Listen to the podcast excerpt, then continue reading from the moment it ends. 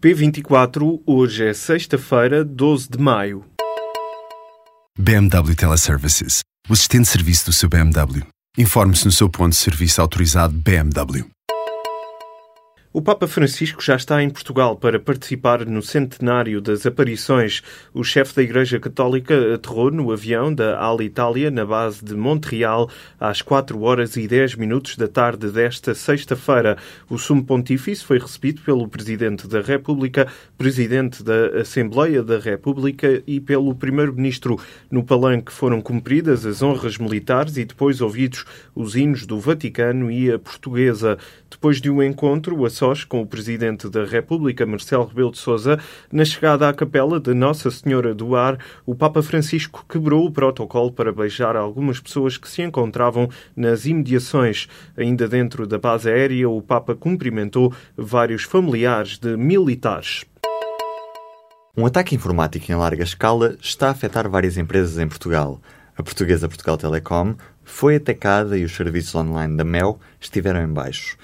A portuguesa PT alertou os clientes para um vírus perigoso a circular no nosso país. Em comunicado, a empresa pediu aos clientes para que tenham cuidado com a navegação na rede e na abertura de anexos recebidos por e-mail. Também a EDP foi atingida, os contornos dos ataques ainda não são claros, mas as primeiras informações mostram que estão a ser pedidos resgates em bitcoins. A PJ já está a investigar o caso. Para já, a Microsoft confirma estar a par do ataque e diz que vai emitir um comunicado em breve.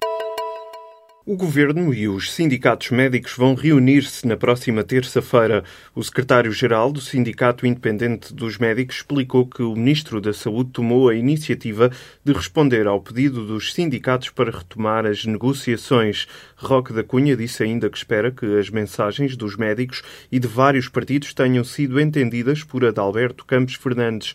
O ministro da Saúde admitiu nesta quinta-feira, numa entrevista à TVI, que as reivindicações que levaram à greve nacional dos médicos são legítimas.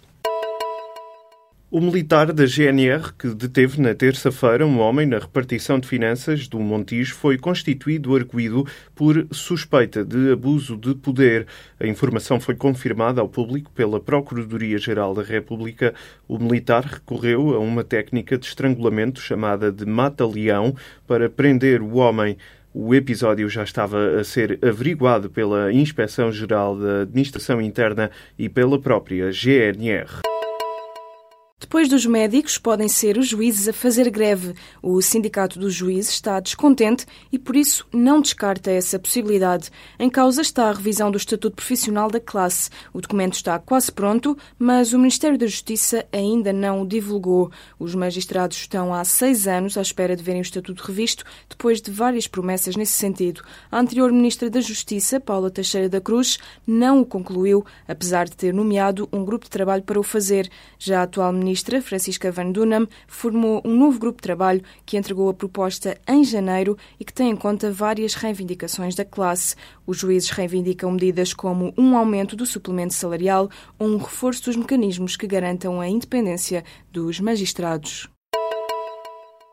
Donald Trump deixou avisos nesta sexta-feira ao antigo diretor do FBI sobre eventuais fugas de informação para a imprensa. Num post no Twitter, o presidente norte-americano deixa no ar a possibilidade das reuniões com James Comey terem sido gravadas. A mensagem foi escrita horas depois do New York Times ter escrito que Donald Trump pediu ao então diretor da agência de investigação lealdade.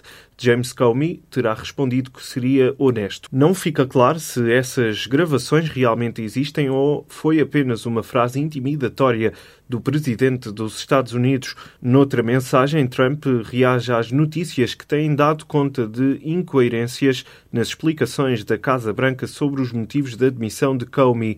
O presidente ameaça mesmo acabar com os briefings à comunicação social. Um arquiteto português e a filha foram assassinados na quinta-feira por três homens armados na Venezuela. Os homicídios aconteceram durante um assalto à residência das vítimas em vilas de San Diego, no estado de Carabobo. A notícia foi confirmada pela agência Lusa por fontes da comunidade portuguesa no país. O arquiteto tinha 55 anos e a filha era estudante de arquitetura da Universidade de José António Paes e tinha 24 anos. Familiares das As vítimas disseram ainda que a mulher do arquiteto conseguiu esconder-se no armário, tendo sobrevivido a este assalto. O antigo governo de José Sócrates assinou um acordo em 2010 com o executivo do Panamá para deixar o país da América Latina fora da lista negra de offshores.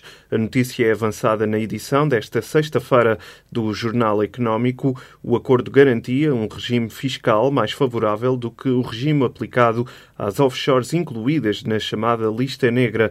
De acordo com o jornal, o acordo secreto deveria ter entrado em vigor em 2012, o que não veio a acontecer por decisão do governo seguinte, liderado por Pedro Passos Coelho. O CDS convidou um candidato que tinha sido excluído pelo PSD em Lisboa para concorrer à Assembleia de Freguesia de Benfica. João Carvalho estava na lista da Conselhia do PSD, mas foi afastado por causa de uma contraproposta da Distrital.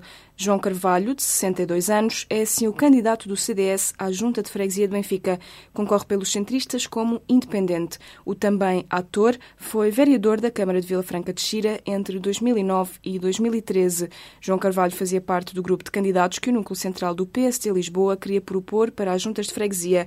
No entanto, foi aprovada outra proposta diferente por Teresa Leal Coelho.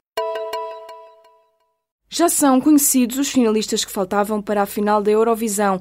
A segunda semifinal realizou-se na noite desta quinta-feira. Entre os apurados estão a Dinamarca, a Hungria ou a Bulgária. Aos agora 20 finalistas juntam-se o Reino Unido, Espanha, Itália, França, Alemanha e Ucrânia, que passaram diretamente à final. Entre os finalistas está o português Salvador Sobral. A atuação do concorrente tem gerado grandes expectativas para a final e Portugal está colocado entre os grandes favoritos à vitória. A final da Eurovisão realiza-se neste sábado, dia 13 de maio, às 8 da noite.